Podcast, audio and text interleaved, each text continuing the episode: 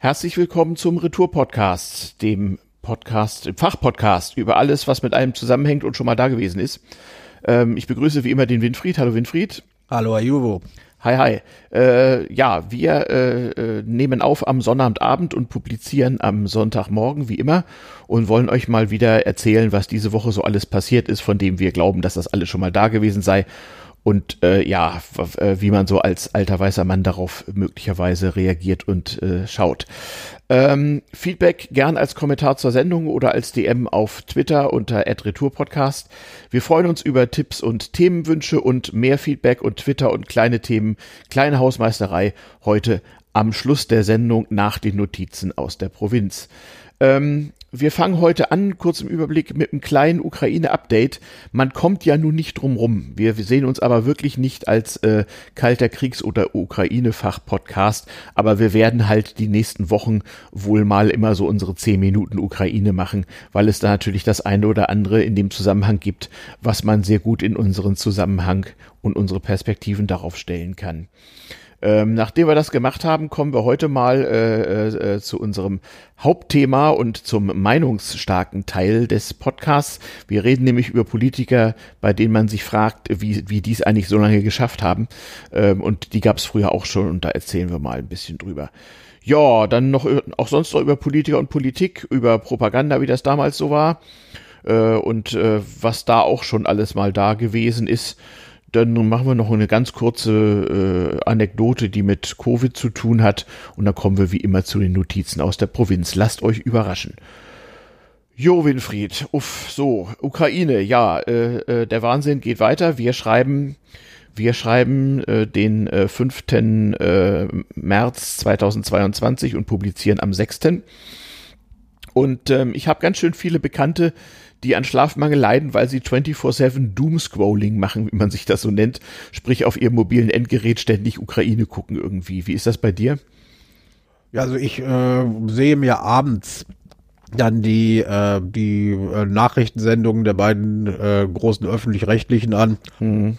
Äh, meistens hauen die ja noch einen noch einen äh, Sonderteil äh, dahinter. Also ich gucke so pro Tag äh, dann eine Stunde Nachrichten und mhm. nebenher läuft gelegentlich CNN. Mhm. Okay, das sind so deine Quellen sozusagen. Ja, also äh, ich gucke ab und zu mal bei Twitter rein, aber mhm. da ist da ist das Rauschen so groß. Ja, ja, ja. Viele Sachen, viele lassen sich, viele Sachen lassen sich einfach nicht verifizieren. Richtig, genau. Äh, genau. Also Twitter braucht nicht nur allgemeine Medien, sondern auch besondere Twitter-Kompetenz. Ich arbeite da mit Listen, zum Teil auch mit Listen anderer Leute, die diese zusammengestellt haben. Die werde ich mal, das ist eine gute Idee, die werde ich äh, auf dem Ad Retour Podcast Account einfach mal äh, verlinken und retweeten. Denn äh, es gibt tatsächlich Listen, die, die man abonnieren kann, die so ein bisschen kuratiert sind, in dem Sinne, dass man da wahrscheinlich keinen Propaganda-Account äh, äh, aufsitzt. Ähm, und die haben so ein bisschen verschiedene Richtungen. Es gibt welche, die mehr so, es gibt so Mill-Twitter, nicht, also so, wo Militärs twittern, es gibt Journalisten, Ukraine-Twitter, es gibt äh, so ein Bürgerrechts-Twitter. Na, äh, ich werde das mal ein bisschen verlinken. Ähm, noch eine Nummer schmutziger und härter ist Telegram.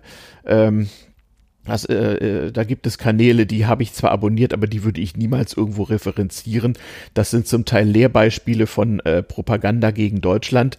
Ich meine, irgendwas, irgendwas müssen die armen Trolle in St. Petersburg jetzt ja machen, nachdem irgendwie Twitter gesperrt ist. Wobei für die ist das sicherlich nicht gesperrt. Und äh, ja, es erreichen mich auch äh, einige sehr verstörende Videos von, ja, sagen wir mal, Bekannten von Bekannten. Ich war letzte Woche auch mittelbar daran beteiligt, äh, zwei Leuten bei dem Verlassen der Ukraine zu helfen.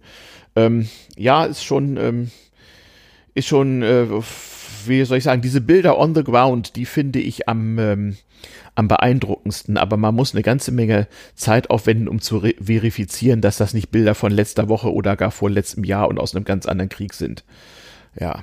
Was natürlich einen gewissen Unterhaltungswert hat. Mhm. Unterhaltungswert äh, bitte ich in Anführungszeichen mhm. gesetzt zu sehen. Mhm äh, sind dann diese Filmchen, die dann über Twitter geistern, wie ukrainische, ukrainische Landwirte mhm. mal eben mit ihrem John Deere Traktor so ein Panzer oder ein Flugabwehrsystem abschleppen, das mhm. geblieben ist. Ja, ja, ja, es gibt auch, auch Das scheint also, das, mhm. da gibt es so viele von, das, also, mhm. das, da kann es, das kann nicht sein, dass das alles erfunden ist. Ja, ja, es gibt auch durchaus Hintergrundinformationen, die ich tatsächlich nur auf Twitter gekriegt habe und auch verifiziert. Ähm, unter anderem hat so ein amerikanischer Panzermechaniker mal so die Grundzüge Grundzüge der Panzertechnik erklärt und ein ebenfalls amerikanischer Militärfachjournalist hat mit sehr vielen Quellen mal aufgedröselt, wieso da so ein zig Kilometer langer äh, Militärkonvoi seit Tagen eigentlich als, als perfektes Ziel oder wie schrieb er es, uh, the, the, longest POW camp without having to feed it. Äh, das hätten die, die Russen da irgendwie äh, geschaffen. Ähm, woran das eigentlich liegt, das ist sehr, sehr äh, interessant, was für technische Probleme da plötzlich auftauchen. Ähm, also wir wollen jetzt uns nicht als Militärfach-Podcast aufspielen. Äh, ich, ich werde das auch nochmal äh, vertwittern. Ja, was es auch gibt, ist leider Gottes, ist mittlerweile, ähm, dass die äh, hier in Deutschland lebenden Russen, äh, Ersatzrussen, äh, russischen Immigranten, Umfelder, äh, Restaurants, ähm, Spätis, ähm, also kurz und gut, dass Russen irgendwie angegangen werden, äh, indem man etwa ein, äh, in roter Farbe ein Z auf ihre Schaufensterscheiben malt oder auf ihre Autos. Ähm, und sich langsam fragen, was zur Hölle haben wir jetzt irgendwie angestellt? Denn das sind ja oft Leute, die gerade dem Putin-Kram entgehen wollten, indem sie hierhin umgezogen sind. Ähm, ich habe heute eine interessante Erklärung gehört dafür. Das nennt sich wohl Propaganda-Rebound-Effekt. Und es beschreibt ungefähr Folgendes. Also wenn man äh, aufgrund von Propaganda oder auch ohne diese über Jahre einen positiven und auch gefühlsmäßig guten Eindruck hatte. Ich habe das im letzten Podcast ja auch gesagt, wenn man so diesem Russland-Ding so ein bisschen sein Herz geöffnet hat und dann äh, durch Krieg äh, massiv äh, auf den Boden der Tatsachen zurückgeholt wurde, dann löst das bei manchen Menschen starken emotionalen Unmut aus und die reagieren dann auch äh, gewaltig über und dann braucht es dringend vor allem einen Schuldigen und das ist halt der, der nötige Russe oder auch nur Ersatzrusse, der nur zufällig irgendeine Sprache spricht, die sich wie Russisch anhört. Das kann ja schon reichen bei manchen Dumpfbacken. Das ist natürlich alles sehr, sehr traurig. Und das soll man auch alles nicht machen. Aber das sind natürlich auch die Effekte der jahrelangen äh, Russlandbestrahlung, denen Teile unserer Bevölkerung ausgesetzt waren. Ja, ich meine, äh, der Bundeskanzler hat das in seiner Regierungserklärung äh, ja auch ganz deutlich gemacht. Es ist mhm. nicht es ist nicht, äh, sind nicht die Russen, die Krieg führen, es ist Putins Krieg. Mhm. Denn es war ja damit zu rechnen, dass ähm, ja, ja. irgendwelche Dumpfbacken dann ihren ja. Unmut an äh, ja. Russlanddeutschen oder Russen, die in äh, mhm. oder Russen, die in Deutschland leben, ja. auslassen werden. Ja, leider, leider. Also äh, nationaler Überschwang gibt's ja in anderen Ländern auch, aber mein Vorbild da sind da irgendwie, irgendwie immer ein bisschen die Briten. Es gibt da eine schöne Anekdote aus der Zeit des Falklandkrieges. Die einzige dokumentierte äh, zivile äh, Unmutsäußerung äh, gewaltförmiger Art über den Falklandkrieg in London war, dass jemand eine Dose argentinisches Corned Beef durch ein geschlossenes Fenster der argentinischen Botschaft warf ähm, sonst nichts. Also Leute, benehmt euch. Ansonsten gibt's Telefondiplomatie und von Herrn Putin äh, am Telefon belogen werden. Das haben ja Herr Scholz und Herr Macron jetzt auch fleißig geübt. Sehr schön heute ein, ein, ein Tweet äh, äh, von, von äh, dem offiziellen Kreml-Account, wo Putin sagt, äh, er hätte nicht vor, das Kriegsrecht zu verhängen. Ähm, Kommentar darauf war, er hat auch gesagt, er habe nicht vor, in der Ukraine einzumarschieren. Das, ja, äh, also, das, also wenn Putin irgendwas sagt, was er nicht tun will, dann erinnert mich das an Zeiten, äh, in denen Angela Merkel einem Minister ihr vollstes Vertrauen ausgesprochen hat. Ja, genau. Was dann bedeutete, der sollte sich schon mal besser einen neuen Job suchen. Ja, genau. Oder, oder, oder eine Gesichts-OP durchführen. Ja, ja, genau. Ja, in der Tat. Äh, an substanziellen Dingen haben wir noch was zur Di Telefondiplomatie oder ist die. Zur Telefondiplomatie selber nicht. Ein, zwei Punkte noch zur Ukraine. Ja. Äh, ja. Also, wenn wenn es in äh, NATO-Hauptquartier sowas wie eine Straße der Besten gäbe, wo dann jeweils mhm. der Mitarbeiter des Monats ja. hingehängt wird, dann ja. ist in diesem Monat eindeutig Herr Putin Mitarbeiter des Monats. Bei der NATO, ja, auf jeden Fall. Bei der NATO und bei der EU. Ja, das würde ich auch so annehmen. Totgesagte leben länger, in der Tat. Ist ja, also, Wirklich. Ich meine, er hat sich, er hat sich offensichtlich, er hat sich offensichtlich verkalkuliert. Äh, ich mhm. gehe davon aus, dass er nicht damit gerechnet hat, dass er die NATO eher zusammenschweißen würde. Und auch, äh, dass man sich, dass man es in der EU binnen mhm. weniger Tage schafft, sich mhm. über eine Flüchtlingsproblematik zu einigen, wie es bei den Ukrainern der Fall war. Sogar mit Herrn Orban, ja, das sagt Sogar einiges. mit Herrn Orban. Mhm. mhm. Das ist, äh, das ist äh, für mich ein Zeichen, dass äh, Putin wirklich nicht damit, also äh, Putin wirklich nicht damit gerechnet hat. Mhm. Und wenn man sieht, wie er jetzt äh, äh, den Rest von Pressefreiheit, den es in äh, Russland gegeben hat, jetzt auch noch einschränkt, mhm. dann würde ich mal undiplomatisch formulieren, dass dem Mann so langsam der Arsch auf Grundeis geht. In der Tat. Und das sage ich, das sage ich nicht mit einem Händereiben, sondern er wird dadurch unberechenbar. Richtig. Ich habe heute nur äh, äh, auf äh, diesen äh, Kreml-Tweet hin äh, retweetet und nur geschrieben Loser, gefährlicher Loser. Ja, eben. Mhm. Ja, verwundetes Wildtier. Also, ja, ja. Einer unserer Hörer hat mir hat mich auch per, per äh, Twitter DM gepinkt und eine Mail angekündigt. Ich werde mir das mal ansehen. Vielleicht haben wir da ein bisschen höherer Feedback und Hilfe zu dem Thema. Ja, Gas und Gas und Dünger haben wir dann noch. Ähm, es gibt ja nun äh, tatsächlich äh, äh, bemerkenswerte Sanktionen, die den Namen wirklich mal verdienen. Viel zu wenig beachtet finde ich ja, du bist ja auch gelernter Finanzjournalist, äh, die Sanktionen der Europäischen Zentralbank gegenüber derjenigen Russlands. Ähm, das ja, da hat man ihnen doch glatt ihr Erspartes gesperrt. Also das war ja, das, muss das man, ein Hammer. Wollen wir das noch mal kurz erklären oder also das ist nämlich tatsächlich noch nie da gewesen, muss man sagen. Nee, also äh, der, der der russische Außenminister war ja auch ganz empört und hat die Sanktionen als Diebstahl bezeichnet. Mhm. Das Geld ja, ist äh, nicht weg. Nee, es ist jetzt nur woanders und kommt ist da jetzt, nicht weg. Also, nee, noch, noch nicht mal das. Es ist immer noch da, wo es ist und kommt da nicht weg. Genau. Äh, das ist der ja, Weg. und äh, das äh, Konfiszieren von Villen und Yachten äh, von Oligarchen ist ja jetzt auch europaweit in äh, äh, Mode gekommen. Also am heutigen Samstag hat Italien hm. schon mal zwei Yachten konfisziert. Hm. Ich, ich habe ja so in einem bösen, ganz, ganz bösen Gedanken so gedacht, die deutschen Finanzämter müssten mal in den Akten nachschauen, wie sie in den 30er Jahren die äh, ausreisewilligen Juden bis aufs letzte Hemd ausgeplündert haben. Das könnte vielleicht als Playbook für Oligarchen prima äh, eine prima Rolle spielen. Ja, das ja, ist ja wirklich ganz böse. Das ist ganz ja. böse, aber äh, darauf läuft es letzten Endes hinaus. Das sind Diebe und Kriminelle und die kann man ja auch mal, äh, nee, das ist halt das Dumme, wenn man sich in ein angeblich äh, schöneres Ausland verflüchtigt als Dieb und Krimineller. Äh, da kann man halt auch mal enteignet werden. Ich, äh, wenn das alles nur Hehlerware ist, die da halt in Form von Immobilien rumsteht, ja, dann gehört die äh, mit Sicherheit nicht demjenigen, der sich behauptet zu besitzen, nicht? Ja, hm. könnte, dann könnte man natürlich mal in London anfangen. Ich will jetzt nicht mit dem Finger auf die hm. Briten zeigen. Doch, es, es wird fleißig gezeigt, aber sie, sie haben den Einschuss auch langsam gemerkt und es wird mehr.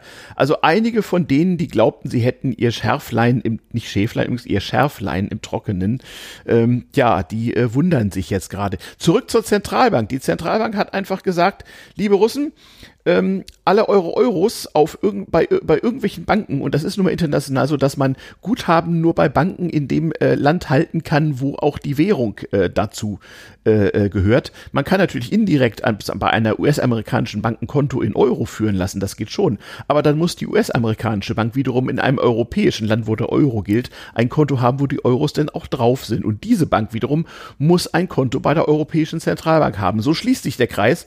Und wenn die Europäische Zentralbank sagt, sagt, dass die russische Zentralbank leider über keinerlei Guthaben, äh, die auf Euro lauten, irgendwo verfügen kann, beziehungsweise Banken, die Konten für Russen führen, das nicht können, ja, dann ist es passiert. Dann hast du zwar Geld, aber kannst es halt nicht ausgeben.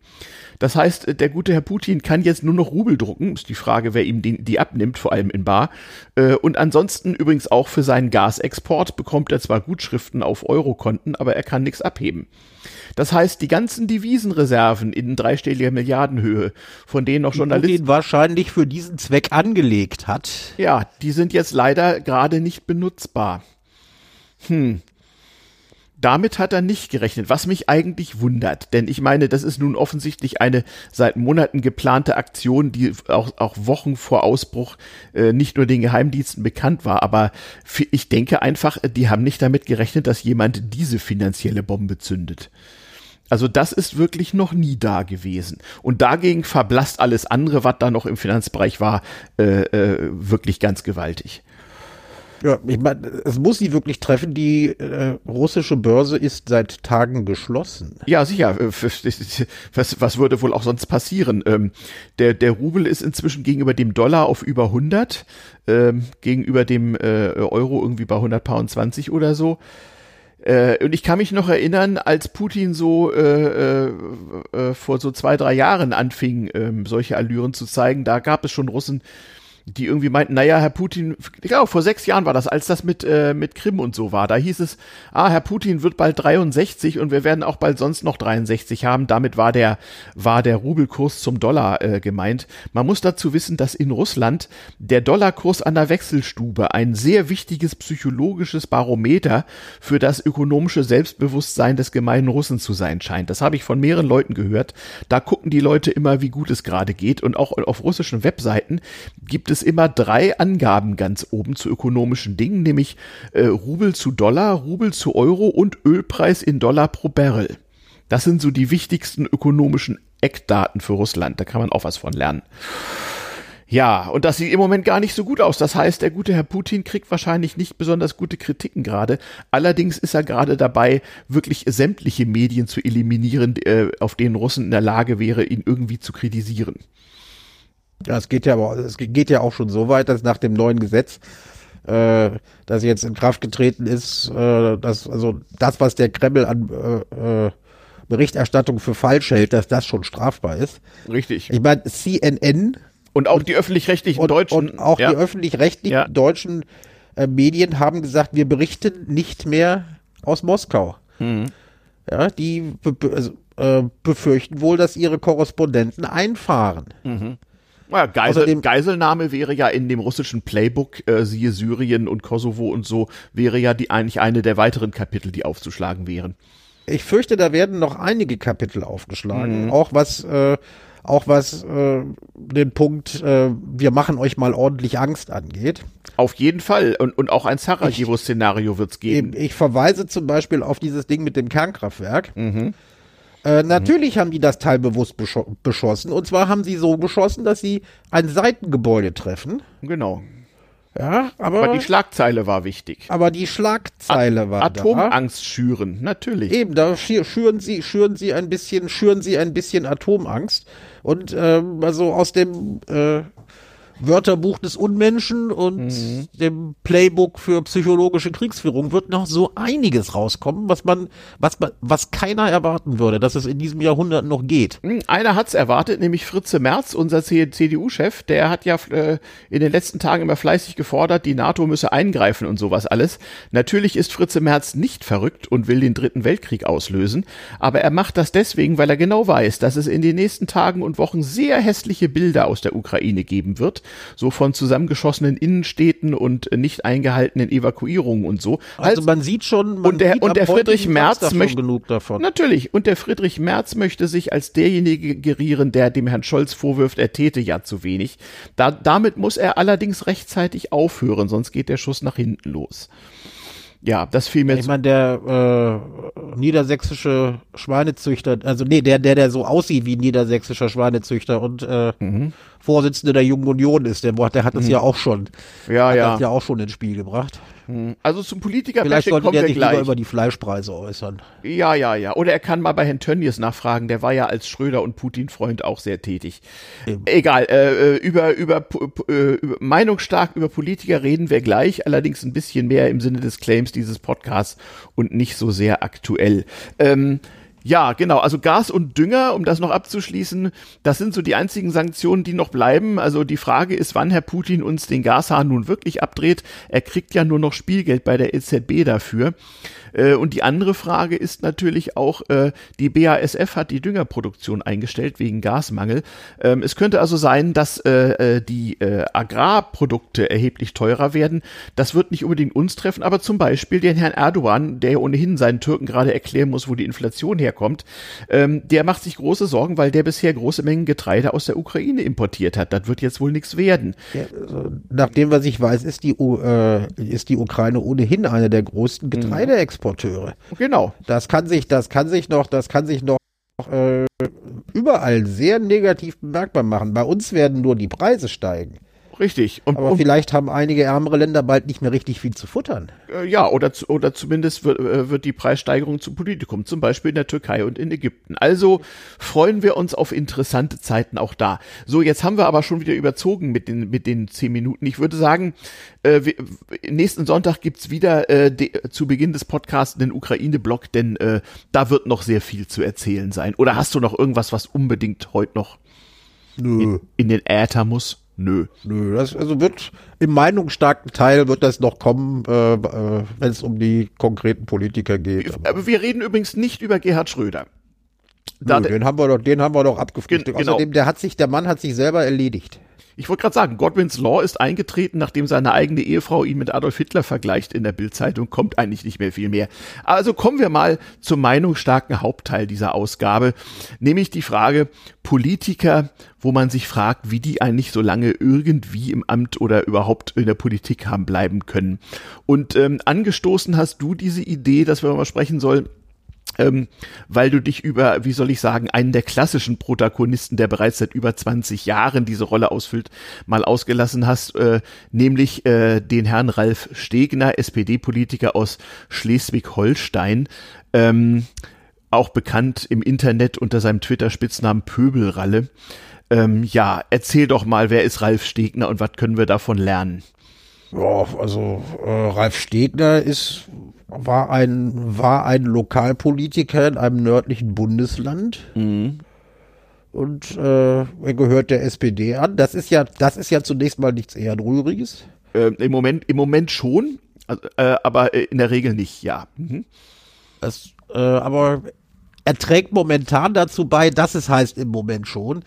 Ich hatte mich äh, schwer aufgeregt und habe das auch, habe das auch getwittert, mhm. als ich ihn in äh, einer Talkshow zum Thema Ukraine reden hörte. Ja. Mhm, mhm, äh, Neben, also keine, keine tausend Kilometer von uns entfernt sterben Zivilisten. Mhm. Und äh, Stegner schwurbelte da irgendeinen Scheiß. Mhm zum Thema Ukraine und jetzt müssten doch alle äh, vernünftig werden und überhaupt und äh, stellte es auch so hin, dass also der, dass äh, im Grunde genommen die NATO ja selber schuld sei an diesem ganzen. Äh, also er, er erzählte Krieg. so ein bisschen das Putin-Narrativ sozusagen. Er hat das Putin-Narrativ voll durchgezogen und da ja, konnte ja. ich konnte ich nicht anders äh, mhm. einfach äh, äh, zu schreiben, höre mir gerade mhm. das Geschwurbel von Herrn Stegner mhm. zum Thema Ukraine an, ich Punkt ja. muss Punkt kotzen. Also der braucht gar keine großen Themen. Also wie gesagt, der, der, der Herr Stegner ist ein Phänomen.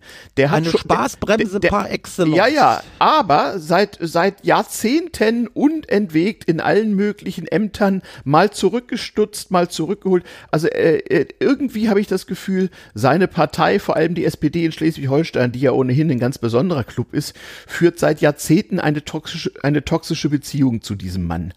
Äh, in Hedwig-Holzbein war man ja ganz froh, dass man ihn aus der Landespolitik in den, äh, ja. in den Bundestag entsorgen konnte. Äh, nach mehreren vergeblichen Versuchen ist das jetzt endlich mal gelungen, ja. Und dort macht er sich auch schon sehr, sehr, sehr beliebt. Ich habe manchmal gedacht, ich habe manchmal gedacht, vielleicht ist das einer von den Leuten, wo so Medienbild und äh, Realitätsbild stark auseinanderfallen. Ich habe ja die Gelegenheit gehabt, den einen oder anderen durchaus bekannten Politiker mal persönlich kennenzulernen. Und da gibt's ja nun äh, durchaus Abweichung zwischen Medienpolitik und wie jemand so face-to-face -face rüberkommt.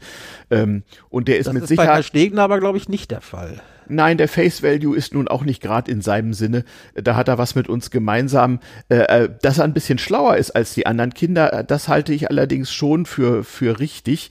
Ähm, und solche Leute machen sie natürlich auch nicht beliebt dadurch, wenn sie andere das allzu sehr spüren lassen, dass sie ein bisschen schlauer sind als die. Also jedenfalls, der wurde erst durchgereicht und inzwischen herumgereicht, dass man sich wirklich fragt, wie es möglich ist, dass der nicht irgendwann mal in der Versenkung verschwunden ist. Irgend, irgendwas muss es ja geben und einfach einfach nur zu viel über die SPD-Interna in Schleswig-Holstein wissen, reicht ja wohl nicht, denke ich mir so. Stegner ist für mich so ein klassischer Fall äh, wo ich mich frage, was hat der Mann, äh, irgend, hat dieser Mann irgendwann mal jemand was Gutes für dieses Land getan? Äh, oder äh, ja, möglicherweise. Ist er so, der, ist er so wie, äh, wie, äh, wie die Figur in dem berühmten Asterix-Comic, Comics, ich glaube, das heißt das Geschenk des Cäsar, mhm. der, der einfach durch seine bloße Anwesenheit die Leute, alle Leute vor Wut grün werden lässt. Ja, ja, ja, da gibt's sowas. Ja, man ist in so einer Rolle, ähm, komischerweise. Aber, also wenn jemand. Er scheint es aber auch zu genießen. Das weiß ich nicht so genau. Aber ich glaube, du, du musst natürlich dir, dir irgendwann sowas, sowas schönreden. Ähm, also wer nicht weiß, wovon wir reden, der Google mal ein bisschen Ralf Stegner und seine politische Karriere. Vielleicht hat ja der ein oder andere Leser für uns einen Tipp, wie der Mann es eigentlich äh, so lange geschafft hat, äh, nicht äh, äh, so drei Meter senkrecht und fünf Meter waagerecht begraben zu werden von seinen Kollegen. Irgendwas muss ja dran sein. Und das fragt man sich bei manchen Leuten. Nicht? Da haben wir mal so eine schöne Liste kompiliert hier. Leute, von denen wir uns ja. fragen, ähm, wie kann das eigentlich sein? Und die gab es immer schon. Deswegen haben wir ein paar jüngere und ein paar spätere Beispiele, ein paar aktive und ein paar in, inzwischen Gott sei Dank nicht mehr aktive Politiker. Der nächste auf der Liste ähm, ist Alexander Dobrindt. Äh, Im Bundestag in Kollegen- und Mitarbeiterkreisen allgemein auch als Dofrind bekannt. Ähm, das kommt aus seiner Zeit als CSU-Generalsekretär wo er die Rolle des Wadenbeißers nur mäßig gut ausfüllt und immer ein bisschen dümmlich rüberkam. Ähm, dumm, genau wie Herr Stegner, dumm ist der Herr Dobrindt mit Sicherheit auch nicht. Ähm, aber es ist auch so jemand, wo man sich fragt, was hat er eigentlich seiner Partei äh, Gutes getan. Na gut, er hat in seiner Zeit, war, war er nicht mal Verkehrsminister? Doch, glaube ich nicht. Also er, also, er hat, er, er hat seiner Partei und seinen Parteifreunden sehr viele deutsche Steuergelder zugeschanzt. Das hat er wohl geschafft. Ja, der, also er war, zunächst mal war er ja auch ähm, Generalsekretär der CSU. Genau, daher, und, daher äh, der Name Dofrind, genau. Richtig, mhm. aber er, äh, er gilt jetzt in rückschauender Sicht als jemand, der äh, die Partei ein bisschen moderner gemacht hat, zumindest was den Wahlkampf angeht. Dass mhm. sich das nicht in Wahlergebnissen niedergeschlagen hat, das, das ist ein kleiner Schönheitsfehler, ja. Sein mhm. kleiner Schönheitsfehler. Mhm. Und äh, auch, äh, er ist so einer wie einer von vielen, die irgendwann dann mal nach äh, irgendwann dann mal nach Berlin entsorgt wurden und mhm. er hatte einen klaren Auftrag. Mhm. Er muss die Ausländermaut, wie sie äh, damals von der CSU gelabelt worden ist, durchsetzen, mhm. weil das war eins der wichtigsten Wahlversprechen der CSU gewesen. Mhm. Genau, ein Vorhaben, von dem jeder äh, wusste, auch Herr Dobrindt. Das ist kompletter Schwachsinn. Dass es ist. verfassungswidrig ist und es wurde ja auch kassiert, aber es musste erstmal gemacht werden. Es musste gemacht mhm. werden, das war ein Wahlversprechen und Dobrindt hat dann einfach geliefert. Mhm. Und da steht er in einer langen Reihe von äh, CSU-Politikern der letzten Zeit. Und da muss man eigentlich mal sagen, also damals, ne, damals, als wir jung waren, da gab es auch durchaus unbeliebte CSU-Politiker. Aber selbst der hartgesottenste Sozi musste einem in politischen Debatten am Biertisch bescheidigen, dass bei der CSU dann doch das Personal, was damals nach Bonn geschickt wurde, dann doch so vom Intelligenz- und Fähigkeitsgrad ein bisschen über dem Durchschnitt lag. Das ist heute nicht mehr so. Man fragt sich, wie das, woher das wohl kommt. Wirklich schwer ja, zu sagen. Dobrindt, wenn wir gerade bei Alexander Dobrindt sind, mhm. ich meine, der hat, äh, der hat uns das Ei mit der äh, deutschen Maut äh, mhm. gelegt, aber so richtig auf die Spitze äh, äh, mhm. getrieben hat es ja dann sein Nachfolger Andi Scheuer, komischerweise auch CSU. Und genannt Millionen Andi, um äh, auch da mal die Politikerspitznamen, die so unter Politikern kursieren, mal weiterzugeben. Ich glaube, Scheuer war auch mal äh, Generalsekretär der CSU gewesen. Oh, der war schon er, alles Mögliche. Der war eben, so und er, er, er und Dobrindt haben interessante Parallelen. Ähm, Wieso hat, äh, hat, hat, der, hat, der, hat der Dobrindt auch seinen Doktorgrad abgeben müssen? Nee, ne? Nein, ne? aber beide, beide äh, haben so die klassische äh, Politikerkarriere durchlaufen, mhm. indem sie sich zuerst in der Jugendorganisation der, CD, äh, der, der, der, CSU äh, mhm. einen Namen gemacht haben. Dort ja. vernetzt man sich in jungen Jahren. Mhm. Und da bilden sich dann schon die Seilschaften raus, die sich dann auf dem Weg nach oben gegenseitig helfen. Das ist übrigens in den anderen Parteien genauso. Wer mhm. in der mhm. SPD nicht mhm. vorher bei den Jusos anständig Krawall gemacht hat. Ja, der, ja. Äh, der hat es hinterher schwieriger. Hat auch mhm. schwerer. Äh, mhm. äh, während der wenn wir ein Krawallverein sind, ist es bei der Jungen Union eher das äh, gemeinsame Party feiern und irgendwelche, äh, mhm. ir irgendwelche Seilschaften bauen.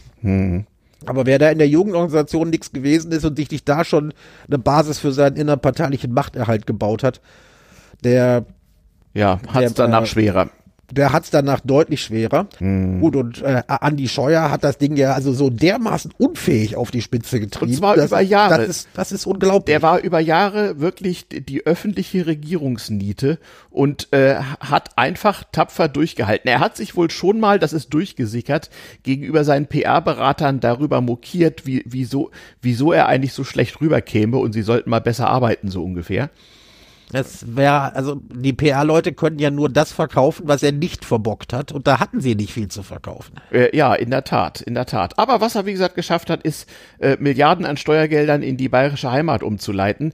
Ähm, und was ihn auch geschützt hat, war sein Status als äh, Bezirksvorsitzender Niederbayern der CSU. Denn beim bayerischen Regionalproports ist es nun mal so, dass wenn einer von diesen Bezirksfürsten irgendein Amt hat, man ihn nicht so ohne weiteres wieder absetzen kann, wenn er ja, qua Bezirksfürst da, da, da dahin gekommen ist. Hm? Da habe ich mal mal, da, da, also mhm. da, da habe ich heute extra mal geguckt. Also mhm. er war Bezirksvorsitzender der Jungen Union. Also mhm. nicht der, nicht der CSU selber. Und der mhm. ist im Bezirksvorstand als normales Mitglied, aber nicht mhm. der, nicht der Vorsitzende. Aber ähm, da, auch da sehe seh ich was, mhm. was äh, bei den anderen Parteien genauso funktioniert. Wer ähm, hochgestiegen ist und da gut vernetzt ist. Und sobald du mal Generalsekretär bei der mhm. CSU warst, dann musst mhm. du vernetzt sein innerhalb der Partei. Dann kennst ja. du auch, kennst du auch genug Kompromat von allen innerparteilichen Gegnern, die dir irgendwann mal, die dir irgendwann mal gefährlich Das hat man ja bei den Maskendeals gesehen. Da war ja auch das Who is Who der CSU dabei. Richtig. Mhm. Mhm. Ja, stimmt, stimmt. So kann man sich außerdem, das erklären, wenn du erstmal. Außer, mhm. Eben, außerdem, du kannst die größte Flachpfeife sein. Solange du bei den beiden großen Parteien äh, Vorsitzender eines Kreisverbandes bist, mhm. äh, bei der SPD heißt es, glaube ich, Unterbezirk, wenn mhm. ich es richtig sehe, ja. äh, eines großen Kreisverbandes bist, dann äh, hast du deine Machtbasis. Dann ist quasi dein, äh, wenn du in der CSU, äh, bisher in der CSU warst, dann, damit ist dein Bundestagsmandat sicher. Ja. Weil du es als Direktkandidat ja bisher fast immer geschafft hast. Mhm. Ja? Und mhm. äh, auch wenn du, äh, das, das ist in der C, C, CDU und in der SPD genauso. Ja, natürlich, natürlich. Du brauchst nur einen Kreisverband. Du kannst so bekloppt sein, wie du willst. Wenn mhm. du in deinem eigenen Kreisclub mhm. Mhm. einigermaßen gut vernetzt bist, und ja. dich da an der Macht hältst, dann äh, können die, dann, dann äh, kannst du so unfähig sein, wie du willst. Solange du deine eigenen Leute gut bedienst oder die innerparteilich so schön einschüchterst, mhm. dass keiner es überhaupt, keiner sich überhaupt traut, innerparteilich gegen dich zu kandidieren, mhm. dann hast du die Posten sicher. Also wo man diese Strukturen ja sehr schön sehen kann, ist bei der Berliner CDU. Wir hätten jetzt bei der CSU noch Herrn Seehofer, aber da der jetzt in Rente ist, schenken wir dem das mal. Ähm, äh, auch so jemand, der viel zu lange in, in irgendwelchen Ämtern waren, aber egal. Ja, denn in der Berliner CDU, und da sind wir ja beim hiesigen Lokalkolorit äh, mal im Hauptteil der Sendung, da ist es ja auch so.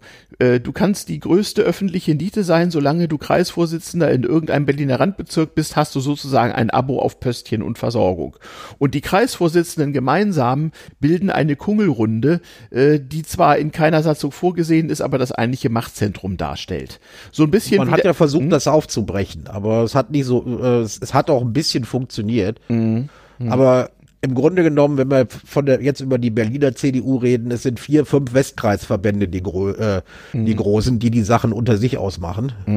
Und da bei der, da, wie wir wissen, die äh, CDU in Berlin eigentlich äh, vom Herrgott für die Regierungsübernahme nicht vorgesehen. Genau, genau. Die stammt aus einem. Hat man da relativ ja. wenig zu verteilen und hat sich dann schön eingefunden, das wenige, was man an Posten bekommen kann, dann zu verwalten. Und zu verteilen, genau so. Also in Vorbereitung auf die Sendung habe hab ich so in unser Sendungspad geschrieben, so äh, Dollar Berliner CDU-Politiker. Es gibt da eine breite Palette an Auswahl. Aber also ich, ich finde, man sollte den Repräsentanten nehmen. Das ist der Landesvorsitzende, das ist Kai Wegner.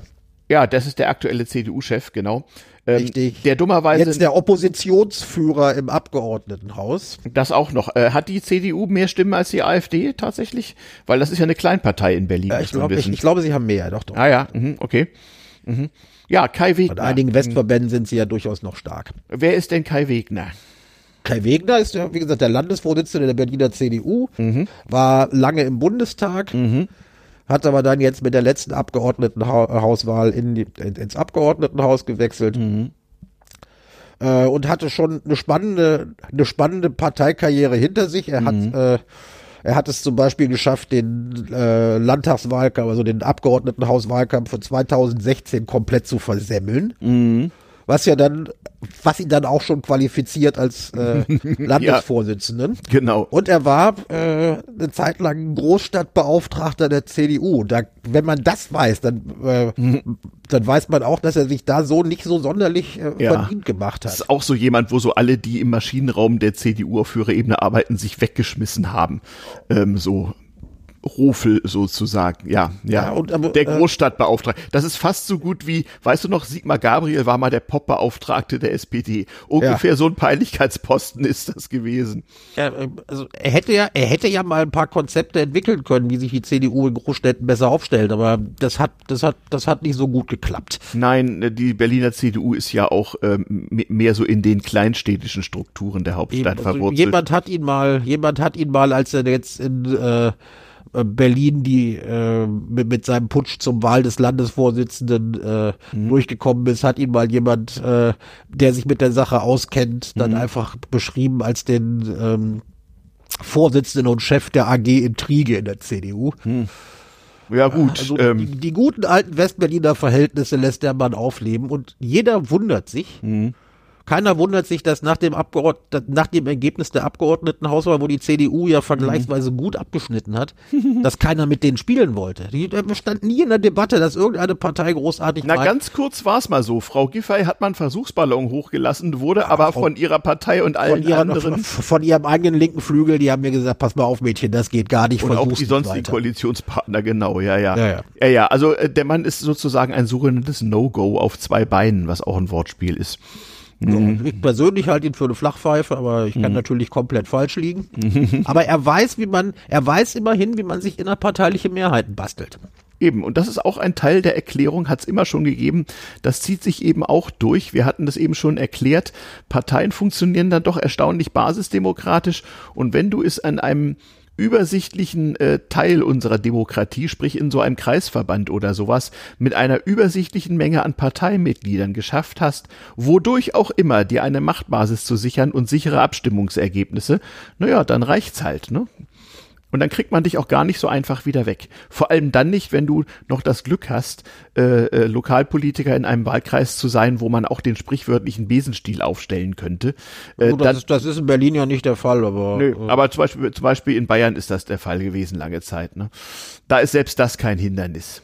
Na gut, in Nordrhein-Westfalen war es lange bei der SPD so. Ja, natürlich. Also der Berliner CDU widmen wir vielleicht noch mal eine Sondersendung, aber ähm, das Aber soll mal. sollten wir, sollten wir vielleicht vorher anständig trinken, weil die Berliner CDU kannst du echt nur besoffen ertragen. Äh, okay, dann machen wir eine. Äh, äh, wir werden es ja, äh, da ja nun Corona. Naja, mal, könnt ihr ja mal Silvester drüber reden. Ja, sowas. Naja, wir werden ja bald wieder zum Live-Podcasten übergehen. Vielleicht sollten wir tatsächlich mal eine Flasche aufmachen. Es gibt ja Hörer, die die äh, äh, versoffenen Folgen irgendwie vermissen, aber ich muss sagen, ja, äh, ich bin da etwas zwiegespalten, was äh, betrunken Podcasten angeht.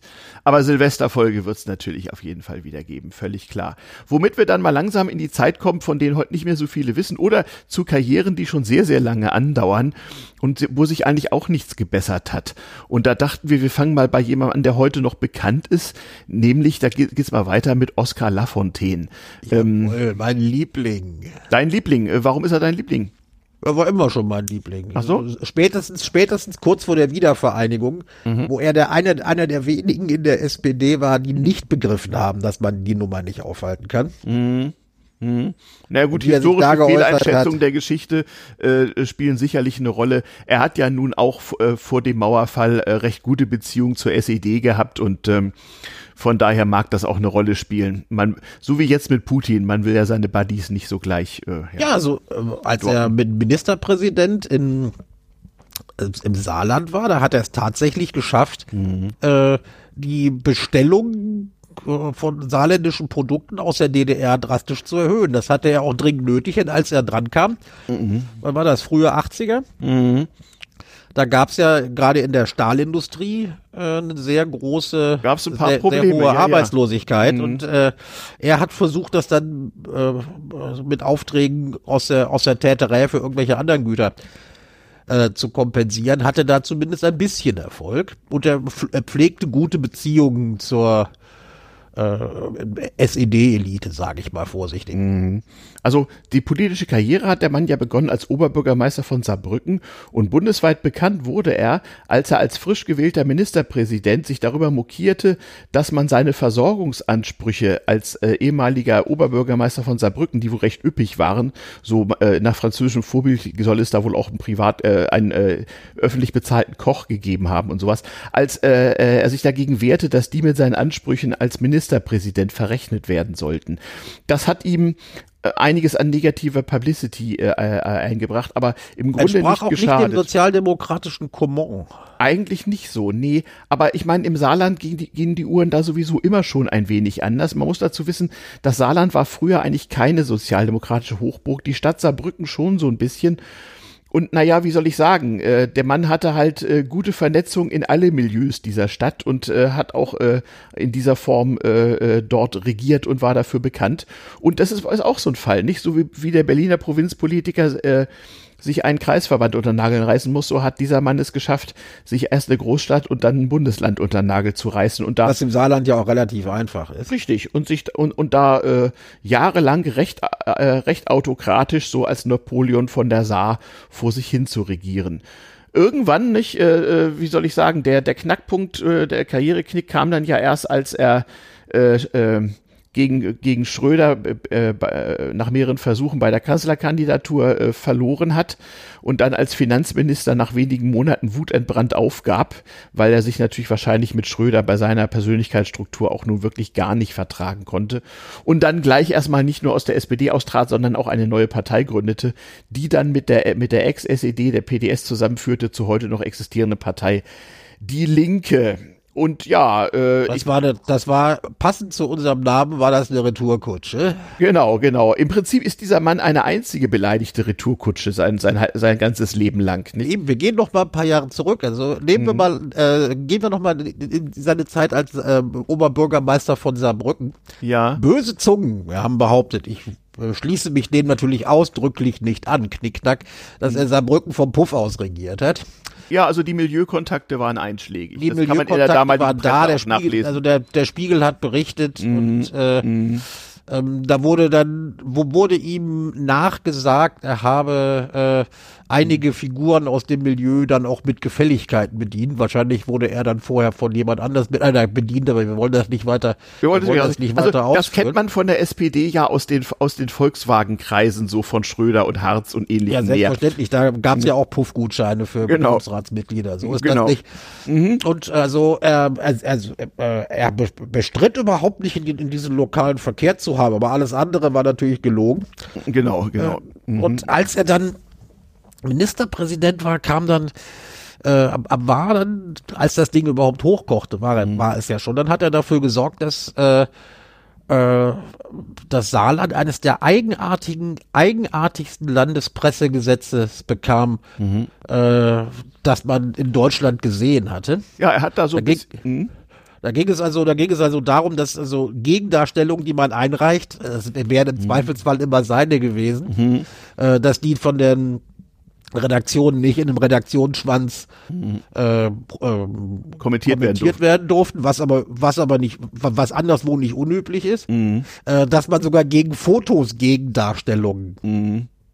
mhm. äh, äh, einreichen konnte und dass mhm. Kommentierungen von äh, Gegendarstellungen, auch wenn sie falsch waren, komplett verboten waren. Ja, ja, also äh, in Einschränkung der Pressefreiheit sind ja solche Persönlichkeiten wie Herr Lafontaine durchaus groß. Da gibt's ja auch andere bekannte Politiker aus der Geschichte der Bundesrepublik Deutschland, die sich da hervorgetan haben. Die größte haben. Lachnummer war in diesem Gesetz war, dass Richter, die mhm. über Gegendarstellungen entscheiden sollen, mhm. ja, äh, die Antragsteller auch noch bei der Abfassung des Textes beraten sollten. Ja, ja, ja, ja, ja. Also mit der Gewaltenteilung hatte er es auch nicht. Also, mit der Gewaltenteilung hatte er es dann, hatte er es dann auch nicht. Naja, im also Grunde genommen kann man da sehen, dass auch ein Politiker, bei dem man, der fast mal Bundeskanzler geworden wäre, wenn schlecht gelaufen wäre, äh, äh, der eine Persönlichkeitsstruktur äh, äh, aufweist, die nun wirklich demokratisch schwer kompatibel ist, es trotzdem schaffen kann, jahrzehntelang Politik zu machen, auch mit Stunts, die wenigen anderen gelungen sind. Das muss man ja mal sagen. Also Part Parteiaustritt und Parteineugründung und trotzdem weiter am Kacken bleiben, äh, das hat, glaube ich, vor ihm noch keiner geschafft. Ja, hätte es aber gar nicht nötig gehabt, denn seine Altersvorsorgeansprüche waren gut durch. Äh, ja, also finanziell äh, geht es dem Mann gut, ohne dass wir da jetzt irgendwie uns justiziabel angreifbar machen. Ja, das, also, ich meine, ich bin ja auch nie neidisch. Jeder, äh, wenn es ihm zusteht, soll er es nehmen. Ja? Genau, ja, ja, genau so, genau, genau so ist es. Also ein, ein Paradebeispiel für Politiker, wo man sich fragen kann, wie das jahrelang, jahrzehntelang hat gut gehen können. Ähm, ja, so ist es nun mal. Inzwischen ist er wohl zu alt, um noch irgendwas zu kamellen, aber. Äh also er hat sich ja aus gesundheitlichen Gründen mhm. gemerkt, äh, mhm. zurückgezogen aus der Bundespolitik mhm. und ist dann, als er nach seiner Gesundung mhm. dann ja im äh, Saarland wieder aktiv geworden und ist da, mhm. glaube ich, derzeit noch Fraktionsvorsitzender. Tatsächlich. Hat er doch noch der, ein Amt. Der Linkspartei. Ist da das müsste so? ich, müsste ich, müsste ich ja, mal ich nachfragen. Glaube, da, ich glaube, da, da, da da auch also sicher Wirren. ist, dass er bis vor kurzem in der Landespolitik noch sehr ja, ja, naja. Ja. In dieser, Inzest, in dieser Inzestbude Saarland äh, ist, das nur, ist das nur kein großes Wunder. Oh, wunderbar, unsere armen saarländischen Hörer. Aber ja, äh, für, ja also, also so immer zu, ne? Feedback, äh, Feedback, Kommentare äh, immer gern gesehen. Also saarländische Hörer, erklärt uns gern mal per Kommentar die saarländische Politik, damit wir das auch verstehen. Ja. Also bisher, bisher kenne ich das Saarland ja wirklich nur sinnvoll mhm. als flächennormal. Ja, ja, so und so viel ja, Saarländer. Immer, mhm. immer wenn irgendwo ein kleiner Pisselstaat oder ein paar Quadratmeter Regenwald äh, ja. Von der Fläche her eingeschätzt wurden, heißt es immer, ist doppelt so groß wie das Saarland, ist halb so groß wie das Saarland. Bei genau. Journalisten ist das ein Running Gag. Genau, die Untereinheit aus, aus eines Gründen Saarlands. Auch immer, man nimmt sich das kleinste Bundesland, nimmt genau. sich eines der kleineren Bundesländer ja. und äh, definiert ja. das als flächennormal. Ja, genau, genau. Und die Untereinheit von Saarland ist Fußballfeld. Stimmt. Irgendwie so, ja. Ja, ja. Genau. Ja, Immer wieder lustig. Ja, kommen wir mal zu einem Politiker, den zum Glück heute kaum noch jemand kennt. Ähm, äh, der seine Hochzeit so Ende der 1970er Jahre hatte, auch ein Sozialdemokrat, äh, und nämlich Weggefährte Lafontaines. Und Weggefährte Lafontaines, nämlich Erhard Eppler. Das ist jemand, der, der Jammer Eppler. Ja, das ist das genau, das ist nämlich jemand, der so ähnlich wie damals Kurt Biedenkopf bei der CDU äh, immer nicht so richtig mitspielen durfte und äh, sich immer darüber empörte, dass er nicht mitspielen durfte, obwohl er doch, da gab es wunderbare auch von Satire-Magazinen auf Titelseiten und Postkarten verbreitete Karikaturen obwohl er doch, wie er selbst sagte, sich stets ganz nah an der politischen Wahrheit befände. Es gibt eine schöne Karikatur, ich glaube, Gut, dass er nicht geschrieben haben, dass er in seinen Memoiren nicht irgendwann den Satz geschrieben hat und dann beschloss ich Politiker zu werden. Ja, das äh, haben ja andere bekannte deutsche Das Politiker haben andere getan. bekanntlich schon getan. Ähm, es, äh, ich, mich erinnere, ich erinnere mich an eine Karikatur, die muss wohl aus Titanic konkret oder ähnlichem sein, äh, wo er so in, in, in Gartenzwergkostüm mit einer großen Leuchtlaterne mit Kerze vor sich im Dunkeln läuft und, und sagt, ich bin ganz nahe an der politischen Wahrheit. Das ist sehr doppelbödig. Im Prinzip ist das nämlich äh, ein Hinweis auf das, was in den USA heute Gaslighting äh, äh, heißt. Das heißt, man sucht da nach dem verlorenen Schlüssel, wo äh, gerade Licht ist und führt andere Leute hinter die Fichte, indem man halt dahin leuchtet, wo es nichts zu finden gibt. Ja, Erhard Eppler. Ähm, also er war, er, er war, war auch einer der Architekten der, der, der SPD-SED-Theoriepapiere, äh, die es damals reichlich ja, gab. Das ist ja nicht, im, im Rahmen ja von so, Entspannungspolitik. Ist ja nicht so, dass die SED nicht ein paar Kumpels in der, SPD, äh, in ja, der SPD gehabt hätte. Denen ist es damit ja auch gar nicht schlecht ergangen. Aber also zumindest zu Helmut Schmidt-Seligs Zeiten durfte der Mann aus Prinzip nichts werden, weil das war auch so eine, ein, ein öffentlicher Unsympath. Nicht? Wir sprachen vorhin von Herrn Stegner so und äh, so ein bisschen war das damals auch schon. Also es ist ein Vorläufer, wenn man so möchte. Ja, aber er hat's, also er hat's dann nachher relativ geschickt geschafft sich ja. dann äh, sich zur Ikone der Friedensbewegung zu machen. Stimmt. Also ich sag immer, ich sag ja immer gern der sogenannten Friedensbewegung. Ich, ich auch, weil äh, äh, zum Frieden hat das alles nicht beigetragen. Aber das ist eine andere Geschichte, die wir schon mal beleuchtet haben und die sie ja Er war einer der wird. Hauptredner ja, ja. der größten Demonstrationen, die je in Bonn stattgefunden ja, ja. Und wenn, wenn irgendwo der Weltuntergang wegen des mhm. NATO-Doppelbeschlusses gepredigt wurde, mhm. dann musste, dann, dann musste er, er hat Eppler zumindest das Gesangbuch halten, wenn er nicht selber, wenn er nicht selber gepredigt gekriegt hat. Ja. Also gut. Ja, also, also er, er, inszenierte sich als die Ikone der Friedensbewegten und er, er war da, er wusste auch da, dass er genau ganz nah dran an der politischen Wahrheit ist. Zumindest an die an der Wahrheit, die bestimmte Leute verkaufen wollen. Ja, ja. Ähm, also googelt mal, wenn, wenn, wenn ihr Lust habt, nach Erhard Eppler und äh, dem Lebenswerk dieses inzwischen verstorbenen Menschen, über den wir nun auch gar nicht weiterlästern wollen. Es reicht ja auch schon so. Hat es jedenfalls genau. immer wieder mal gegeben. Äh, auch nicht reden tun wir hier gerade über Franz Josef Strauß, aber wir reden jetzt mal über so Politiker, die, obwohl sie obwohl sie äh, offen korrupt und auch sonst diverse negative Eigenschaften geradezu zur Schau stellen, trotzdem jahrelang mitspielen können und denen man Dinge durchgehen lässt, die bei anderen längst die Karriere hätten beenden können. Eben, und, und als Prachtexemplar, da wir jetzt ja, da wir jetzt ja schon die, auf, die, auf CDUler, CSUler und Sozis eingehackt haben, ist jetzt mal einer von der FDP. Ne? Genau, äh, genau. Du kannst doch nur von Herrn Möllemann geredet haben. Genau, Herr Möllemann war ja damals, als man in der Schule in der Pause noch Karten spielte, ja sogar beim Doppelkopf wichtig, denn der Möllemann schlug alles. Äh, ja. Was so, also das Doppelkopf wo soll man eigentlich Doppelkopf habe ich nie gelernt, aber ich wusste, ja. dass ich immer alle also es gab glaube ich einen Genscher und einen Möllemann beim, äh, ja, beim Doppelkopf. Ja, ja, zumindest so in Schülerkreisen damals. Ähm, ja, also äh, bei Möllemann möchte man fast sagen, was soll man denn noch sagen? Wie soll ich sagen? Der Mann war unter anderem ein sehr schlechter Fallschirmspringer und so endete auch seine Karriere. Aber davor hat er ja nun tatsächlich äh, äh, Karriere gemacht. Er ist übrigens auch mal äh, äh, er war mal Minister. Er ist sogar, ja, ja, und ist sogar wegen einer Kleinigkeit zurückgetreten. Er hatte nämlich ähm, so Einkaufswagenchips, die ein Bekannter von ihm äh, produzierte. Hatte als, er wohl, hatte er wohl auf Ministerpapier äh, beworben oder weiterempfohlen. Also genau. andere Leute wären deswegen nicht zurückgetreten, aber aus irgendeinem Grunde schien das opportun zu sein. Es kommt ja auch übrigens manchmal vor, wenn solche Politik-Großkopfheten wegen Kleinigkeiten zurücktreten, dann lohnt sich manchmal auch zu gucken, wo denn so das Geld hingeht. Es soll da bei der FDP schon öfter mal den Fall gegeben haben, dass Regierungsbeteiligungen gescheitert sind, weil die Protagonisten dann ja als Minister weniger verdienen als im Zivilleben. Ähm, und das muss du man. Meinst, also du meinst doch nicht etwa. Äh, ich meine, nein, ich, etwa, ich, kann mich, das dann eventuell ich kann mich überhaupt haben, nicht erinnern. Ich kann mich überhaupt nicht erinnern. Ich war im Untergrund. Ich war Schaffner bei der Berliner U-Bahn. Ich Ach, weiß. Ich dachte, du wärst nicht. Konditor in der Offiziersmesse gewesen. Ja, genau. Ich weiß, ich weiß es wirklich nicht mehr. Aber jedenfalls, äh, Herr Möllemann. Äh, äh, äh, konnte sich wirklich alles erlauben. Der war öffentlicher Antisemit, äh, li ließ also äh, äh, äh ließ Flyer mit äh, israelfeindlichen Parolen drucken und verteilen. Er war, er war, er war, so, er war, war also wirklich er war, er war äh, Vorsitzender der Deutsch-Arabischen Gesellschaft, ja, und von daher auch finanziell gut gestellt. Also die Geschäfte, die über diese Funktion liefen, die waren schon recht ordentlich. Also an Armut ist er nicht verstorben, das kann man mal ganz klar sagen. Aber irgendwann hatte bei dem tatsächlich, wie gesagt, der, der, die Peinlichkeit dann ein solches äh, Niveau erreicht. Ich glaube, es war letzten Endes im Nachgang zu, zu dieser Anti-Israel-Kampagne auf FDP-Papier so, äh, die wohl auch viele Parteifreunde von ihm daran haben zweifeln lassen, ob er jetzt noch alle Latten im Zaun habe. Und dann, also es, es, tat sich einiges. Ich glaube, wegen mhm. anderer Sachen war auch die Staatsanwaltschaft. Ja, ja, ja, ja, genau, genau. Also auf jeden Fall betrat, bestieg er ein Flugzeug und ja, äh, um, äh, für einen Fallschirmspringen. Triggerwarning. Hat dann wohl hat dann wohl vergessen, dann geschah ein Unfall. bewusst darauf verzichtet, die Leine zu ziehen. Ja, ja, ja, ja, traurige Geschichte.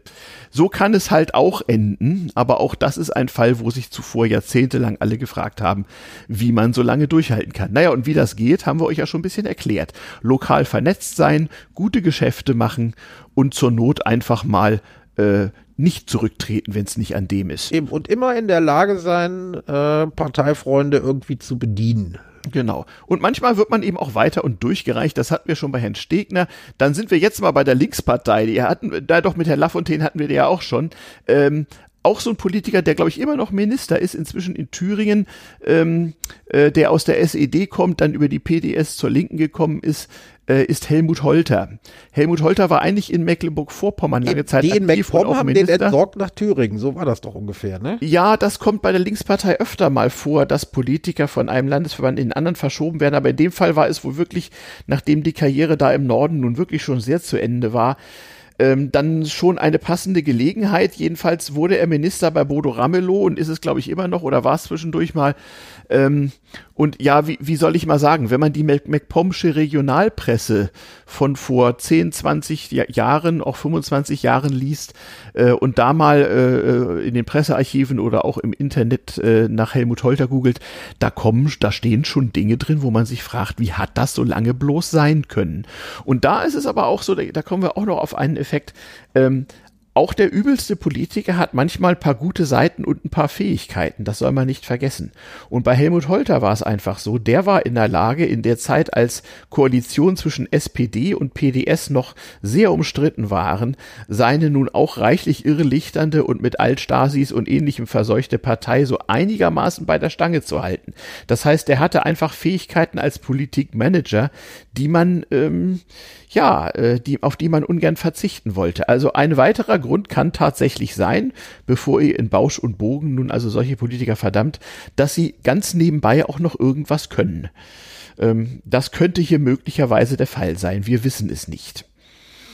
Ähm, und naja, so auf der Bundesbühne hat er sich ja nie groß rumgetrieben und wenn man in Anführungsstrichen nur so in kleineren Bundesländern aktiv ist, dann gelingt es ja manchmal auch, die Aufmerksamkeit der großen Medien so ein bisschen Eben, von das, sich das zu lenken. Ja, das kann ja auch für Flachpfeifen, das kann ja auch für Flachpfeifen, die ihre ja. Fähigkeiten realistisch einschätzen, die gibt es auch, kann es eine gute Strategie sein, so unter dem bundespolitischen Radar ja, zu fliegen. Durchaus möglich.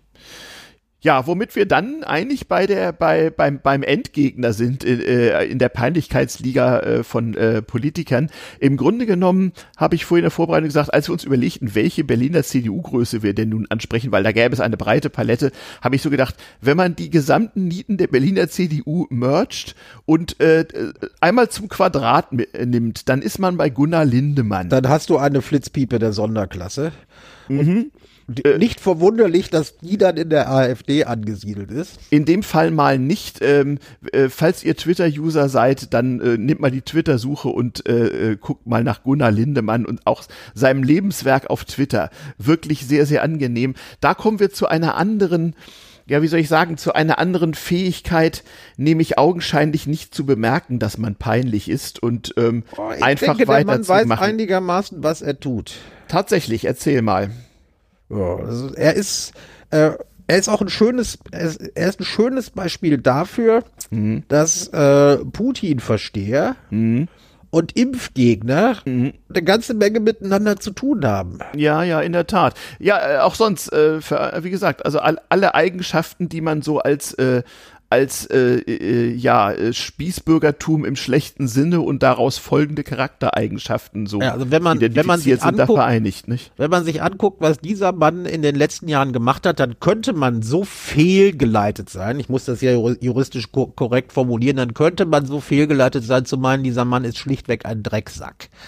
Äh, na, Dreck, Drecksack ist ja jemand anders, denn du weißt ja seit heute von Twitter, wenn man, ja, wenn man Gasgärt rückwärts Gasgärt ausspricht, rückwärts spricht, genau, dann, dann, dann bekommt man genau diese Charaktereigenschaft beschrieben. Ja. Ja, aber äh, deshalb, also äh, ich, ich will ihn, äh, ich meine, also Gunnar Lindemann mit Herrn Schröder zu vergleichen, das wäre sogar, das wäre wirklich auch für Herrn Schröder beleidigend. Deshalb tun wir das nicht. Nein. Aber sagt, ist, ist ja auch nur die Reverse Engineering Variante von Herrn Schröder. Gas geht rückwärts. Mhm.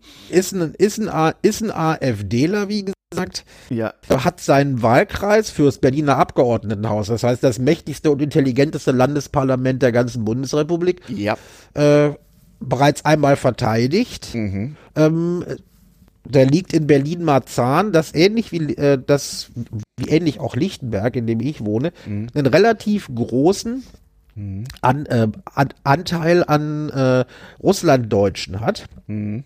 die dort niedergelassen sind, das Wahlrecht haben und mhm. viele von denen haben sich bisher ausschließlich von russischen Medien und RT und so weiter informieren lassen.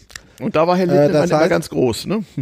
da ist er ganz groß. Er ist mit, Mitglied im Arbeitskreis Russlanddeutsche der AfD. Mhm. Und äh, als dieser als äh, in dieser Eigenschaft pflegte er auch also wirklich sehr intensive hm. äh, Verbindungen ähm, in ich wollte hätte jetzt fast wieder Sowjetunion gesagt aber sonst hm. äh, ins Putinreich ja und im Jahr 2019 äh, hm. wurde das auffällig als er äh, Urlaub mit, mit seinem Sohn Urlaub äh, in den, ähm, äh, also ich glaube in Donbass und Donetsk gemacht hat. Ah ja, in, in, den, in, den, in, den, in den Separatistenrepubliken auch gut. In ja. den Separatistenrepubliken. Mhm. Äh, sein Sohn, der 16-Jährige, mhm. postete davon einige äh, Fotos, die später wieder gelöscht wurden, aber von genug Leuten gesehen wurden. Mhm. Und da merkte man, hm, also der hat also interessante Russland-Kontakte. Mhm. Und er versteht sich natürlich jetzt also immer wieder, äh, schon in den letzten Wochen immer als derjenige, der äh, sagte, Putin sei doch eigentlich ganz normal und äh, mhm. äh, eigentlich einer von den Guten mhm. und äh, die Leute würden alle nur schlecht über ihn berichten. Damit mhm. kommt er bei äh, in seinem Fanclub bei den Russlanddeutschen gut an. Mhm. Und im Osten Berlins reichen ja 20 Prozent der Stimmen oder 21 Prozent der Stimmen durchaus schon mal, um ein Direktmandat zu erringen. Genau. Ja, ja. Und da so die Marktpreise also recht kalt sind, wenn man das dann targetet richtig, hm. das, das tut er also. Und äh, hm. äh, gut, dann. Äh, also mit anderen Worten, das ist so ein Fall von ganz so doof, wie er rüberkommt, ist der Typ auf gar keinen Fall. Ja, aber also ich meine, also er fährt, äh, ich, ich weiß nicht, ob er, ich weiß nicht, ob er vom Putin bezahlt wird, aber nee, äh, nee, nee das kann man ja auch ist so nicht einer, wissen. Das, nee, ich sag ja, ich weiß es nicht. Es ist halt so einer, dem man das zutrauen würde. Der ist so einer, dem man das zutrauen könnte. Mhm. Ähm, und wie gesagt, er pflegt dann auch wunderbare Kontakte in die Impfgegnerszene. Mhm. Ja, ja. Und, äh, ja. Also kann, eigentlich so alles, auch, was es geht. Ist auch, es ist auch erstaunlich, wie sich jetzt die Impfgegner-Szene auch plötzlich teilweise auf hinter Putin stellt. Mhm. Äh, ich weiß naja. nicht, was man denen gespritzt hat. Ich denke, die lassen sich nichts spritzen. Haben keine Ahnung. Geraucht? Haben die was geschnüffelt? Keine Ahnung. Keine Ahnung. Vielleicht äh, wissen sie noch nicht, dass, dass man sich jetzt nur noch in Rubel bezahlen kann. Keine Ahnung. Keine Ahnung. Äh, naja, auf jeden Fall, also mhm. den Vogel abgeschossen hatte er dann, äh, als der ähm, Krieg in äh, in der Ukraine losbrach. Hm. Da sagte er dann, meinte ja, also nee, da, da, da muss jetzt verhandelt werden, Frieden muss sein, aber hm. äh, war nicht in der Lage, also hat sich nicht dazu durchringen können zu sagen, dass der Putin da vielleicht nicht ganz völker, äh, ganz völkerrechtlich korrekt handelt. Und als gesagt. dann äh, hm. darüber berichtet wurde, hm. dass äh, die ersten Flüchtlinge äh, natürlich in Polen angekommen sein und einige auch nach mhm. Deutschland weiter wollten. Dann mhm. gab ja die Bahn bekannt. Äh, dann äh, hatte er sich schon geäußert, das sei ja eigentlich gar nicht nötig. Das, mhm. Tatsächlich, das seien ja teilweise einfach auch nur Wirtschaftsflüchtlinge, dass da mhm. wirklich ein Krieg in der Ukraine stattfand. Das wollte er nicht anerkennen. Nee, nee. Und als dann die Deutsche Bahn mhm. Stimmt, ähm, zu der hat er ja auch eine Liebesbeziehung auf Twitter mit, der, mit dem Deutsche Bahn-Account, habe ich gesehen. Richtig, äh, mhm. als dann die Deutsche Bahn bekannt gab, äh, es gäbe dieses Help Ukraine-Ticket, was mhm. so viel heißt wie Pass vorzeigen, dann. Ohne, ohne bezahlen ja. mit Fernzügen nach Deutschland kommen können. Ja, ja. Äh, dann hatte der nichts Besseres zu tun, als zu twittern, äh, mhm. Äh, was denn das soll, was denn das solle, warum müssen die nach Deutschland sein, denn Tschechien, Rumänien und äh, Polen keine sicheren keine sicheren äh, Unterbringungsländer. Mhm. Und da hat wohl mal in der mhm. in der Twitter-Redaktion, also in der Social-Media-Redaktion der Deutschen Bahn, also jemand wirklich eine gute Idee gehabt hm. und hat dann zurückgetwittert, ähm, hm. ja, man würde sich äh, äh, für, für, das aufmerksame Fo Followen des äh, Accounts bedanken und sei auch extrem dankbar für seine Sicherheitseinschätzungen. Hm. Und dann, äh, übrigens, können Sie hier, wurde ein Link gesetzt, äh, Adressen, also äh, Unterkünfte für ukrainische Flüchtlinge zur Verfügung stellen. Klammer auf, Herr Lindemann. Aber das geht natürlich nur, wenn die bei Ihnen auch sicher sind. Ja, ja, ja, ja. Und, also ich sag mal, da muss man schon weit bringen, wenn man von einem bundeseigenen Unternehmen äh, äh, so angegangen wird. Eben, also das, ja. wurde bei Twitter, das wurde bei Twitter hart gefeiert. Ja, in der Tat. Ja, bei Twitter hart also gefeiert. Ein, ein, aber äh, das ist einfach ein Übelmann. Aber ja. er hat sich seine Klientel gesucht. ja? ja?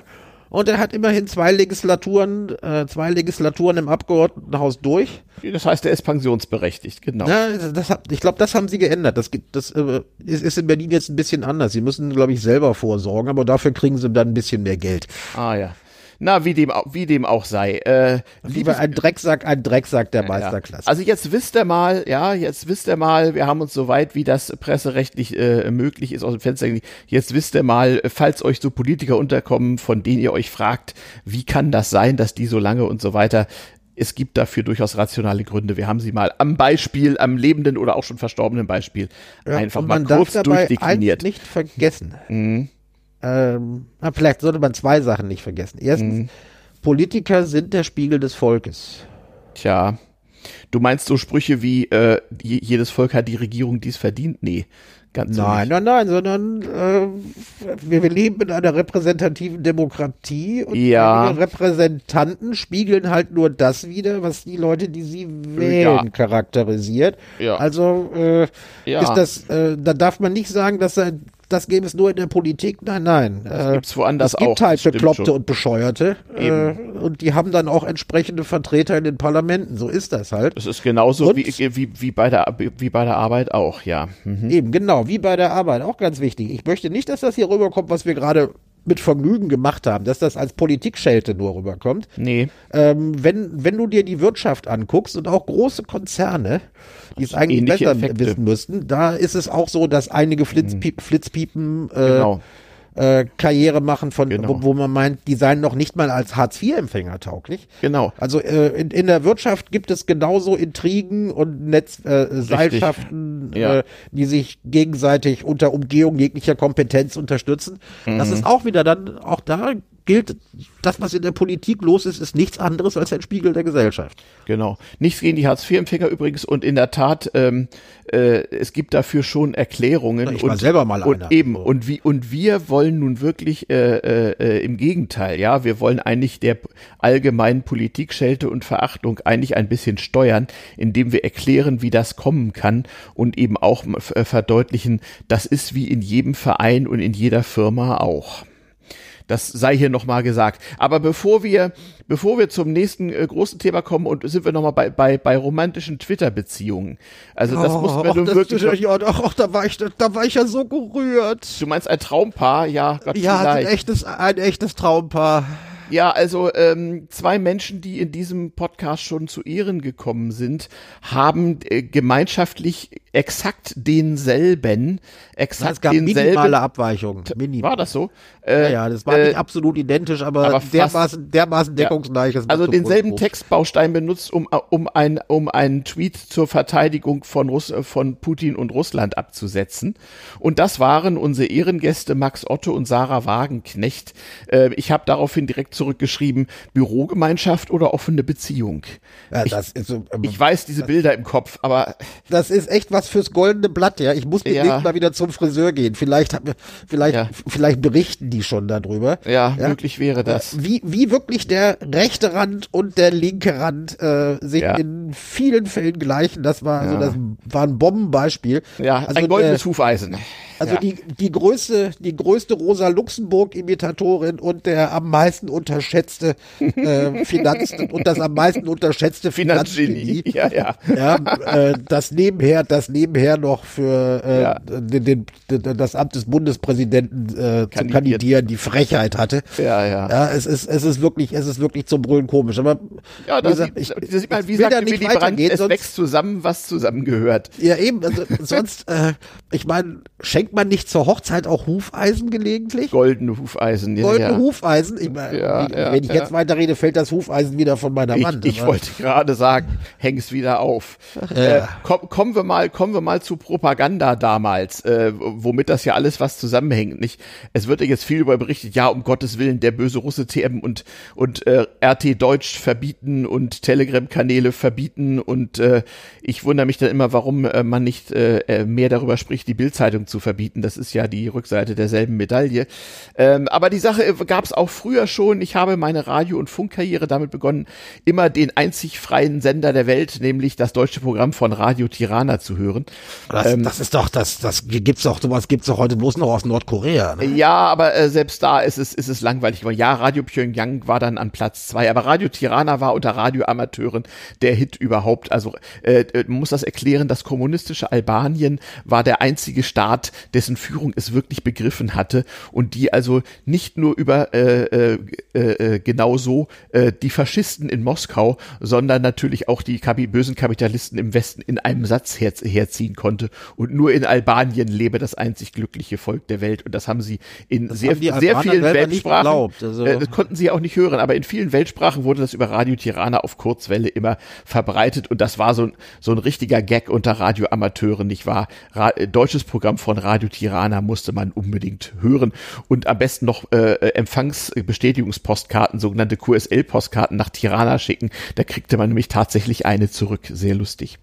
Ich lach mich krank. Erfunden hat das Ganze allerdings, oder sagen wir mal adressiert, hat das ganze Dilemma mit Medienfreiheit, Meinungsfreiheit und äh, den Grenzen derselben eigentlich Josef Goebbels. Jedenfalls was das Radio angeht, denn der sprach einen technischen Begriff aus der Radiowelt nutzend von der sogenannten Gleichschaltung.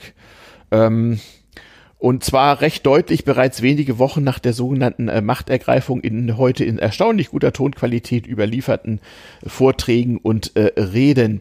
Der Rundfunk gehört uns, nicht wahr? Eines der zentralen äh, Aussagen. Und ähm, Ja, deshalb musste, deshalb wurde ja auch der Volksempfänger so propagiert, damit, Und- die, Leute dann, damit die. Leute die Propaganda auch empfangen. Richtig. konnten. Und später im Zweiten Weltkrieg gab es sogar, so schöne kleine Aufkleber und Vorhänger, äh, wo nochmal dran erinnert wurde, dass auf das Abhören von Falsendern die Todesstrafe steht, die auch durchaus gelegentlich vollstreckt wurde, wenn auch keine, keineswegs immer. Ja, so war das damals, äh, nicht äh, in, in der, äh, wie, wie sagt man heute, äh, gelenkte Demokratie. Sowas ähnliches wollte Herr Goebbels auch. Ähm, hat er ja dann auch recht gut durchgezogen. Also ich will Putin ja nicht mit Hitler vergleichen. Also Nein, den, äh, nein, den das, äh, gefallen, den gefallen tue Auf dem Platz sitzt ja schon Gerhard Schröder, laut seiner Eben. eigenen Ehe. Ja, ja, eben, Von genau. Daher äh, ist aber wenn man besetzt, mal, nicht? Wenn man sich mal betrachtet, wie Mhm. in den letzten Jahren also wirklich jede Form der Opposition unterdrückt wurde, Massenorganisationen werden alle auf Regierungslinie Mhm. Ja. getrimmt, die Medien, Medien werden auf Regierungslinie NGOs getrimmt, verboten. NGOs werden verboten. Das hat man alles schon mal gesehen. Und Wollte das war gerade sagen, alles nicht zwar, neu. Aber und, und es war äh, beim ersten Mal Mhm. genauso planmäßig wie jetzt beim zweiten Mal. Ja, und dazwischen auch, also auch in, in äh, Nachkriegsbundesrepublik und DDR gibt's auch diverse Beispiele. Aber wir wollen mal den Ursprung all dessen so nicht. Also äh, ja, das Dritte Reich äh, hat da mit der damaligen Technik, den damaligen Möglichkeiten sehr, sehr viel vorausgenommen. Kann man nicht anders sagen. Also, äh, das Radio und das Flugzeug waren die Propagandaelemente des, Ja. äh, der, der Nazis. In der Tat. Und das hat auch sehr, sehr gut funktioniert. Und übrigens auch, genau wie jetzt in Russland, so, äh, so ein Teil dieser, dieses Playbooks. Es gibt ja so einen PR-Berater von, äh, von Putin, der heißt Surkov. Und das Surkov Playbook ist auch im Internet verlinkt. Ähm, beschreibt so die Standard-Tools des derartigen Propagandisten. Dazu gehört ja auch, wie jetzt in, in Russland auch wieder so nach dem Motto, ja, es gibt Missstände, aber der arme Herr Putin kann ja nicht alles wissen und können und Russland ist groß und der Zar ist weit.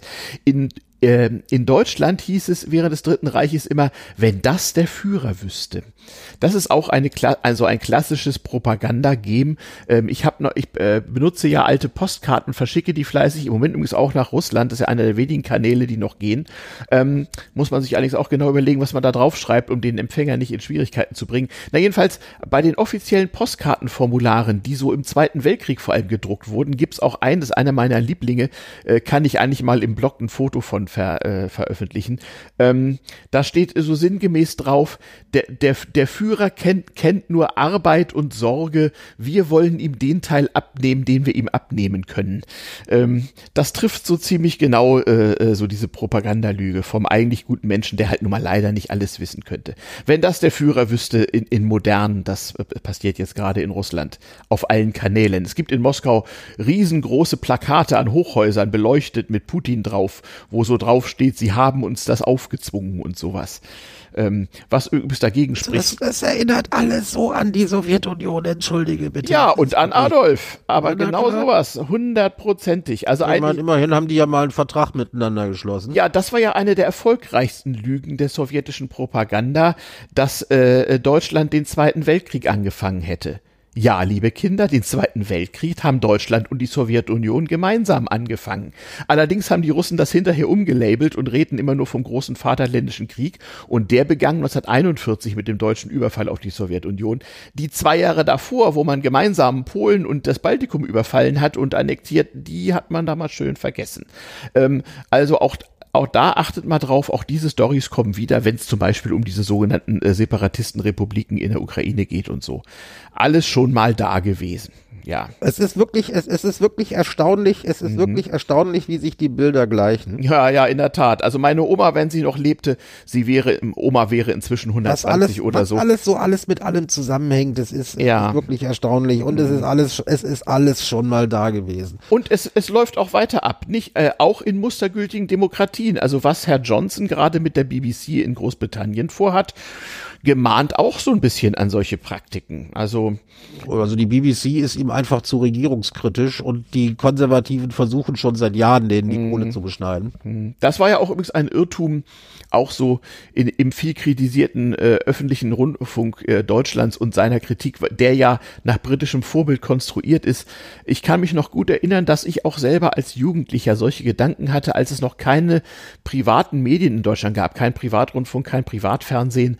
Da hatte man auch als Jugendlicher manchmal das Gefühl, also meine Güte nochmal, man hat ja ohnehin schon seine Lehrer gehasst, aber so das Lehrerdasein hat halt im Rundfunk auch seine Fortsetzung gefunden und ich war echt froh, als es dann äh, äh, mal Alternativen gab zum öffentlich-rechtlichen Rundfunk, gerade für junge Menschen. Also ähm, ich habe, ich habe meine Kindheit in Nordrhein-Westfalen, also Kindheit und Jugend in Nordrhein-Westfalen ja, verbracht. War wahrscheinlich äh, auch nicht viel schöner. Der WDR, der, ja. der WDR hieß nicht umsonst äh, verballhornt der Westdeutsche Rotfunk. Ja, ja, ich weiß, ich weiß. Naja, äh, ich hatte nun damals schon äh, äh, meine Kurzwellenradios und konnte, da es noch kein Internet gab, immerhin auf diese Weise am Weltgeschehen mal weltweit teilnehmen. Und das war wirklich sehr, sehr, sehr gut, dass ich das äh, seit frühester Jugend getan habe. Ähm, dazu wurde ich übrigens auch animiert durch einen meiner Großväter, der mir erzählte, wie er so äh, trotz Todesstrafendrohung so heimlich im Krieg immer BBC gehört hat. Das hat mein Großvater auch getan. Ja, das ist schon ganz wichtig, mit, mit selbstgebauten Apparaten und so. Ja, so ist das. Einer der grundlegenden Probleme dabei, was ich noch sagen wollte, von wegen immer da gewesen ist, ähm, gerade wenn man so dieses Rechts-Links-Gesäßschema dazu hat, man, es gibt ja auch die, die öffentlich-rechtliche Rundfunkskritik äh, so von rechts außen zurzeit, ähm, verwechselt wird immer kritisch sein und links sein. Also das ist nicht unbedingt dasselbe. Und äh, für viele, sagen wir mal, nicht äh, linksdenkende Menschen kommt einfach kritische Berichterstattung als links rüber. Das ist aber nicht dasselbe. Das sollte man sich also mal äh, sauber vor Augen halten, wenn man irgendwie solche Gedanken hebt, hegt. Ja, so ist das. Wir könnten noch ganz viel darüber reden, aber angesichts der Zeit würde ich fast sagen, äh, Fortschritt beim Impfen sparen wir uns mal fürs nächste Mal. So sehr viel ist da nämlich. Eben, viel größer wird der Fortschritt nächste Woche auch nicht sein, deshalb können wir das vertagen. Das Aber korrekt. was wir nicht vertagen, sind die Notizen aus der Provinz. Ja.